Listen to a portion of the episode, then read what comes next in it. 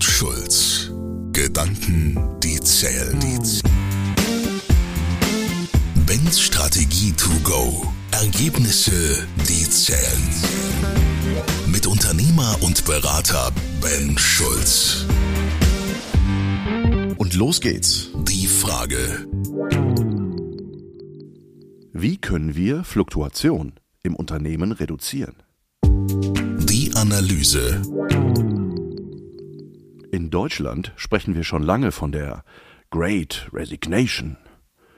Das heißt, dass immer mehr Menschen ihren Job sowie ihr Verhältnis zum Arbeitgebenden in Frage stellen und über eine Kündigung nachdenken. Der Gallup Engagement Index untermauert diese Zahlen.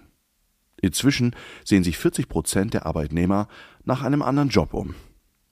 Gallup hat noch nie eine so hohe Zahl von Arbeitssuchenden in Deutschland verzeichnet.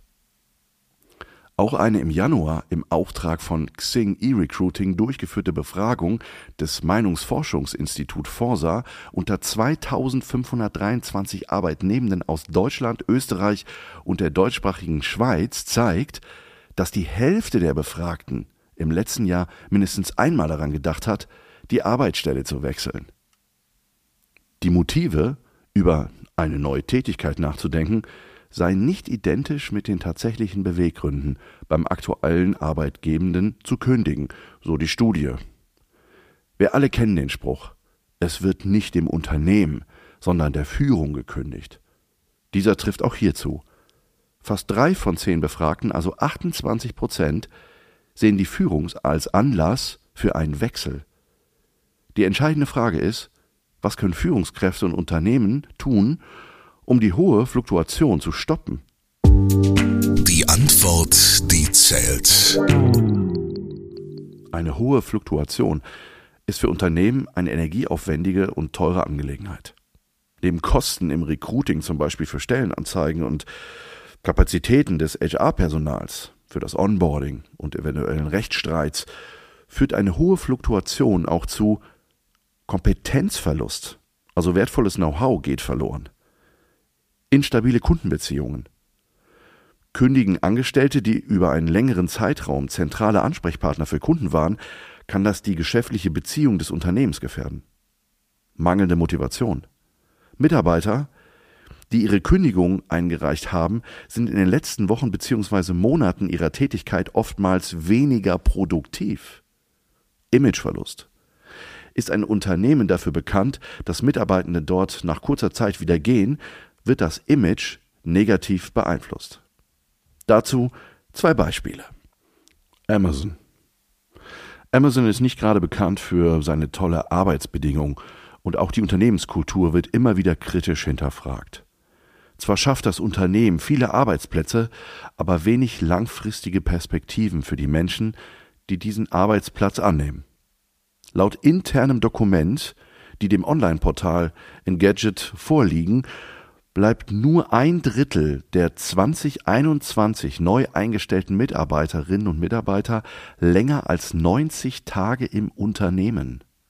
2020 lag die Fluktuationsrate in Amazons Lagerhäuser im Bundesstaat New Jersey bei etwa 124 Prozent und war damit doppelt so hoch wie im Industriedurchschnitt.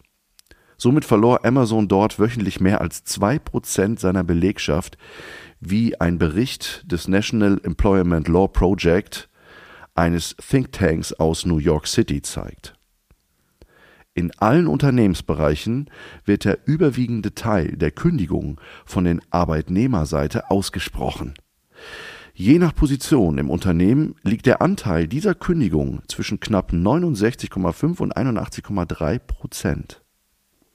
Als Gründe für die hohe Fluktuation nennt der National Employment Law Project Bericht nicht einhaltbare Leistungsvorgaben, hohe Verletzungsraten, ständige Überwachung am Arbeitsplatz und damit einhergehende Disziplinarmaßnahmen, absichtlich geringe Aufstiegschancen und viele befristete Arbeitsverträge.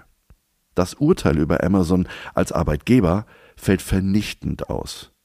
Amazon schaffe Sackgassenjobs und interessiert sich nicht für die Auswirkungen einer solchen Unternehmenskultur auf seine Angestellten und deren Familien. Würth. Beim deutschen Traditionsunternehmen Würth hingegen liegen die Fluktuationen bei unter 5 Prozent. Reinhold Würth, der ab 1958 das Handelsunternehmen zum internationalen Marktführer aufgebaut hat, begründete das in einem Interview in der Wirtschaftswoche wie folgt. Wir haben ein unglaublich solides Unternehmen mit einer sehr geringen Fluktuation, unter 5 Prozent aller Mitarbeiterinnen und Mitarbeiter pro Jahr. Das heißt, die Mitarbeitenden fühlen sich bei uns wohl. Nie habe ich etwas verlangt, das ich nicht selbst bereit wäre zu tun. Für mich ist Arroganz die ekelhafteste Eigenschaft, die ein Unternehmer haben kann. Das sehe ich heute als meine große Aufgabe an, die Arroganz vom Unternehmen fernzuhalten. Deshalb führe ich manche Vier-Augen-Gespräche mit einer Führungskraft, um sie auf den Boden der Mitmenschlichkeit zurückzuholen. Dafür sind sie oft dankbar. Sie predigen Wasser und trinken Wein. Mich motivieren die schon lange nicht mehr. Was soll ich hier überhaupt? Warum stehe ich eigentlich morgens auf und fahre jeden Tag ins Büro? Ich habe keine Ahnung, wo die Reise hingehen soll.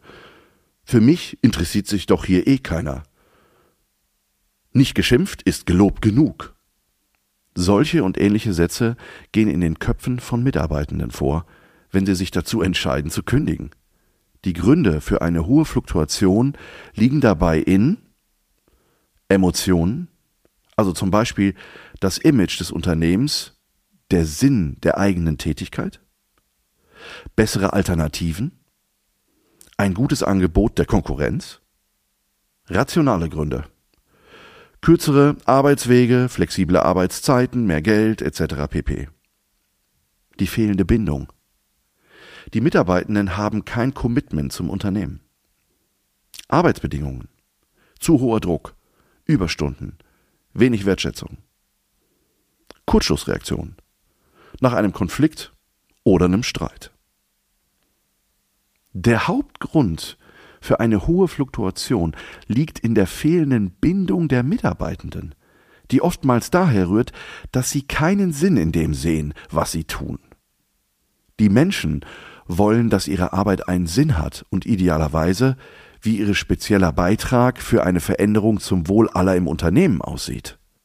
Aber Sinn allein reicht nicht aus, um die Fluktuationsrate dauerhaft zu senken. Es braucht ein Leitbild als Orientierung für alle im Unternehmen. Es muss klar sein, welche Ziele verfolgt werden und wohin der Weg führt. Auf Basis eines stabilen Leitbildes lassen sich dann auch andere Maßnahmen zur Mitarbeiterbindung ergreifen, die darauf einzahlen und die Fluktuation senken. Abschließend möchte ich allen Unternehmerinnen und Unternehmer und Führungskräften ein paar Fragen auf den Weg mitgeben. Und stellen Sie sich diese Fragen vielleicht mal abends bei dem guten Glas Rotwein oder Weißwein 30 Minuten Zeit, um mal zu reflektieren. Folgende Frage. Hat Ihr Unternehmen klare Werte? Gibt es ein aktuelles Leitbild und wissen alle Mitarbeitenden davon? Sind das Leitbild sowie die Vision, Ziele und Strategien für alle Mitarbeitenden klar, ersichtlich und vor allen Dingen verständlich?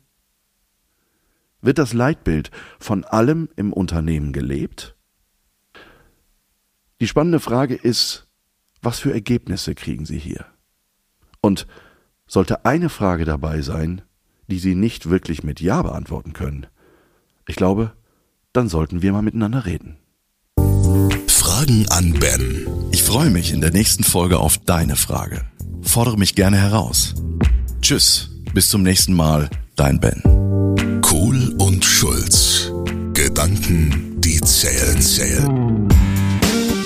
Mit Walter Kohl und Ben Schulz. Weitere Informationen im Internet unter kohlundschulz.de.